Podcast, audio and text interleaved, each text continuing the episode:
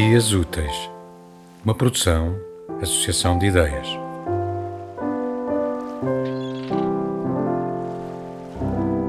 O doutor de Finanças acabara de oferecer corpo jurídico à tirania.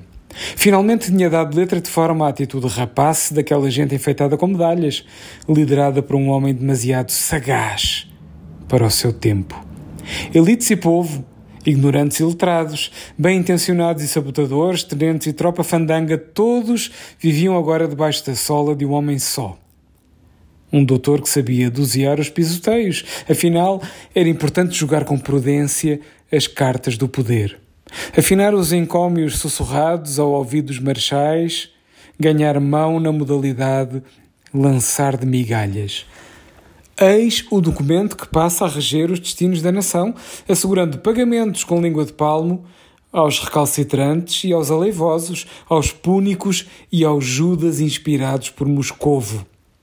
As linhas com que agora se cerzia o trabalho alastraram como fogo entre as cidades e as usinas de norte a sul do país.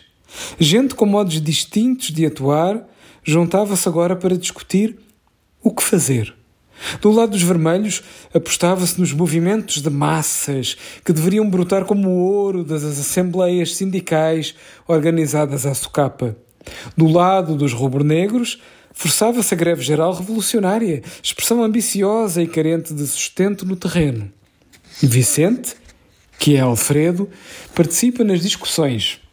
Está enliado na trama e, no entanto, teme os resultados e os impulsos fervorosos. Sente-se banhado de ceticismo desde o fracasso de 31, agravado pelo desastre em pequena escala, sucedido em molhos, que levou ao ostracismo de Afonso.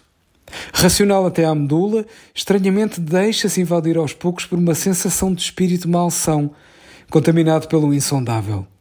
Como se Ana tivesse alguma ponta de razão quando o acusava de trazer as moléstias para as vidas dos outros, irmão tornado bicho de mau agouro pelos caminhos que decidiria tomar.